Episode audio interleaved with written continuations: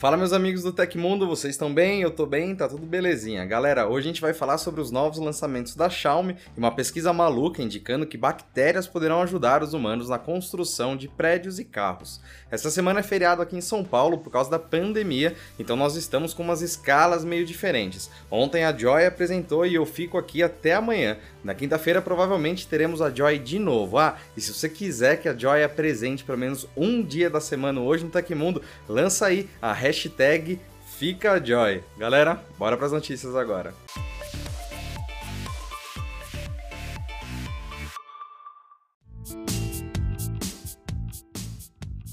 Após os anúncios da Xiaomi na última segunda-feira, a chinesa voltou a divulgar novos produtos na manhã dessa terça. Entre os lançamentos de hoje está o esperado Mi Mix Fold, o primeiro smartphone dobrável da marca. O dispositivo conta com uma grande tela AMOLED de 8,1 polegadas, suporte para Dolby Vision e resolução de 2K. Enquanto o smartphone estiver dobrado, o usuário pode continuar a utilizá-lo por meio de uma tela externa AMOLED de 6,52 polegadas. O display frontal, no entanto, não é Full HD HD, contando com resolução de 2520 por 840. A taxa de atualização da tela externa é de 90 Hz e sensibilidade ao toque de 180 Hz. Aberto, a resolução é WQHD+, com taxa de atualização de 60 Hz e de amostragem de toque de 120. O Mi Mix Fold tem chip Snapdragon 888, o atual carro-chefe da Qualcomm, super bateria de 5020 mAh e carregamento de 67 watts, garantindo mais rapidez rapidez na hora da recarga. O modelo conta com 12 GB de RAM e 256 GB ou 512 GB de armazenamento interno. Além disso, vem com o processador C1, produzido pela própria Xiaomi, prometendo mais performance. O smartphone ainda vem com lente principal de 108 megapixels, sensor ultra-wide de 3MP e duas outras lentes de macro e zoom de 8MP. A pré-venda do celular começa hoje e a venda oficial terá início no dia 16 de abril na China.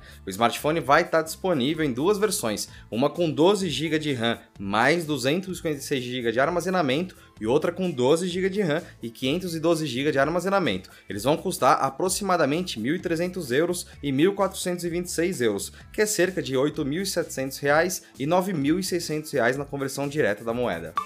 Você ainda paga anuidade no seu cartão de crédito? E se eu te disser que além de não ter que pagar anuidade, é possível ganhar dinheiro comprando com o seu cartão? Conheça o cartão da Melius, um cartão de crédito sem anuidade e que te dá até 1,8% de cashback nas suas compras. Você usa o cartão e ganha parte do valor da fatura de volta em dinheiro mesmo, sem pagar nada a mais por isso. Então acesse o link que está na descrição e peça o seu cartão Melius sem precisar comprovar renda e comece a ganhar dinheiro dinheiro comprando.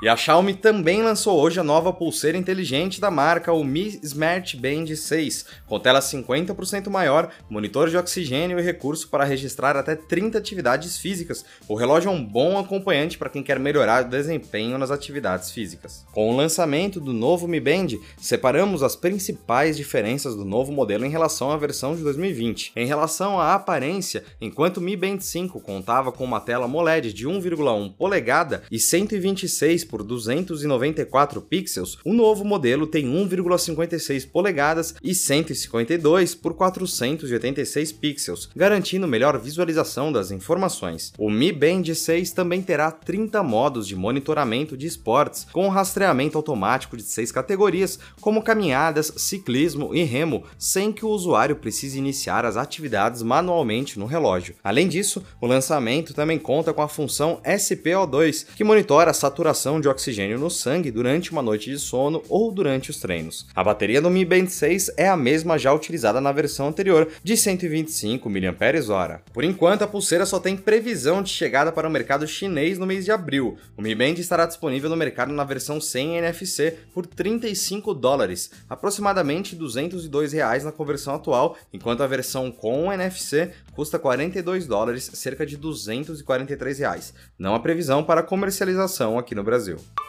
Imagine construir peças de carros, aviões e até prédios com bactérias que se regeneram sozinhas, assim como sistemas vivos. Um grupo de pesquisadores da Universidade Sul da Califórnia, nos Estados Unidos, acredita ser possível. Os cientistas estão trabalhando com uma bactéria chamada Sporosarcina pasteuri, conhecida por secretar uma enzima chamada urease. Ao se expor à ureia e a íons de cálcio, a urease produz carbonato de cálcio, encontrado em ossos e Os pesquisadores disseram o seguinte: demos um importante passo à frente, usamos bactérias vivas como uma ferramenta para desenvolver diretamente estruturas incríveis que não podem ser feitas por nós mesmos. Ainda segundo os pesquisadores, a principal inovação da pesquisa é que as bactérias são guiadas a cultivar minerais de cálcio para gerar estruturas ordenadas e semelhantes às dos mineralizados naturais. Para os estudos, o grupo utilizou estrutura em impressão 3D de treliça. As bactérias introduzidas na estrutura se agarram nas grades e começam a produzir urease. Os cristais de carbonato de cálcio crescem para cima,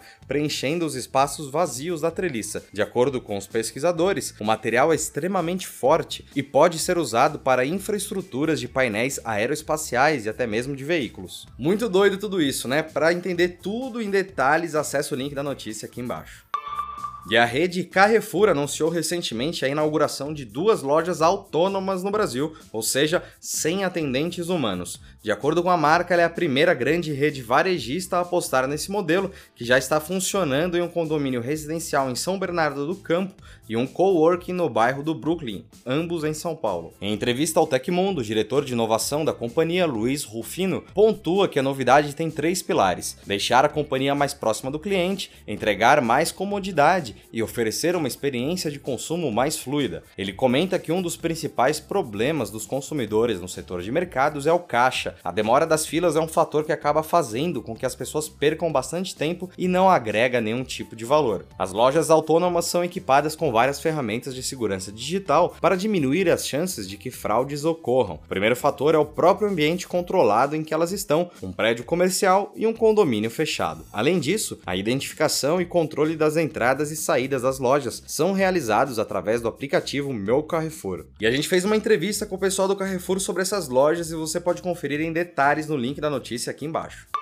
Seguindo a previsão de lançamento oficial aqui no Brasil, a One UI 3.0 finalmente está chegando para o Galaxy A51, o bem-sucedido intermediário premium da Samsung. Segundo relatos de usuários no Twitter, a novidade começou a ser distribuída no último sábado. De acordo com o calendário publicado pela Samsung, o lançamento da atualização do Galaxy A51 está ligeiramente adiantado, já que a previsão sugeria sua chegada apenas para o mês de abril. Felizmente, isso indica que a novidade chegará mais rápido para as demais variantes da da linha, incluindo as com sistema operacional personalizado por operadoras de celular que tendem a receber as atualizações com certo atraso. A atualização pesa 1,8 GB e para verificar se a novidade já está no seu aparelho, basta acessar a seção Atualização de software, localizada nas configurações do dispositivo e tocar em Baixar e Instalar.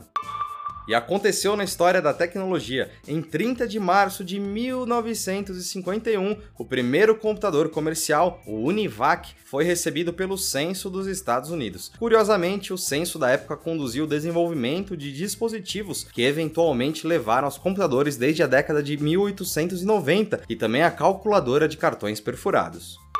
E chegou ao fim Hoje no Tecmundo da terça-feira. Esse programa vai ao ar de segunda a sexta, sempre no fim do dia. Links e tempos das notícias que a gente deu aqui estão no comentário fixado no YouTube e na descrição do episódio nas plataformas de áudio. Quem quiser assinar esse programa como podcast, os links também estão na descrição do vídeo. Aqui quem fala é o Felipe Paião e amanhã tem mais. Você pode me encontrar lá no Twitter pela arroba Felipe Paião.